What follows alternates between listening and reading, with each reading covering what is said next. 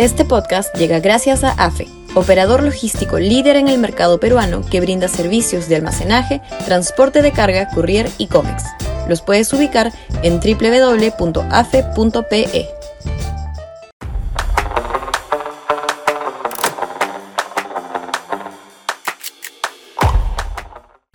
Castillo dura gracias a la oposición.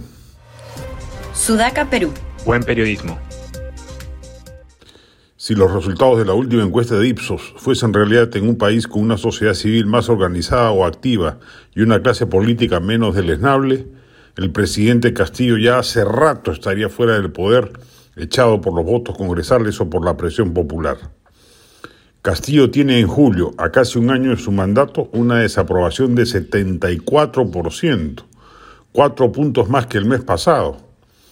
En el sector urbano lo desaprueba el 72%, hace un mes cuatro puntos menos, el 68%. En el interior lo desaprueba el 67%. El mes pasado lo hacía el 64%.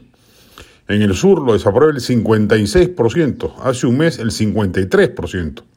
En el sector E, el más pobre, lo desaprueba el 72% y antes lo desaprobaba el 68%.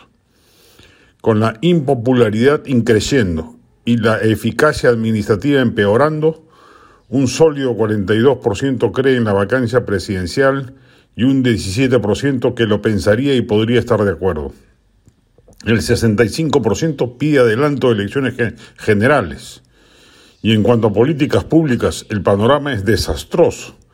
El 66% desaprueba las políticas de salud pública, el 67% la de educación pública, el 68% el respeto a la libertad de prensa, el 70% desaprueba la promoción de la inversión y el empleo, el 77% la lucha contra la corrupción, el 78% la reducción de la pobreza, y donde es calamitoso el estado de cosas es en la lucha contra la delincuencia, lo desaprueba el 81%, y el control de la inflación, desaprobado por el 80% de la ciudadanía.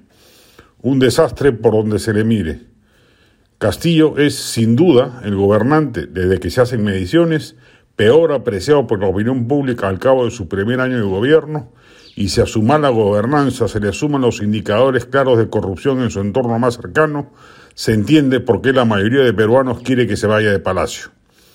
Ello no ocurre porque la oposición se ha, dejado ganar congresistas que en principio debieran haberse sumado a las filas contrarias al oficialismo, porque no quiere irse de la curul jugosa que posee y porque no tiene la más mínima idea de cómo lanzar los mensajes correctos y elegir a los mejores convocantes para atraer y unir a la ciudadanía. Si ella misma no se une, menos lo va a lograr en el pueblo.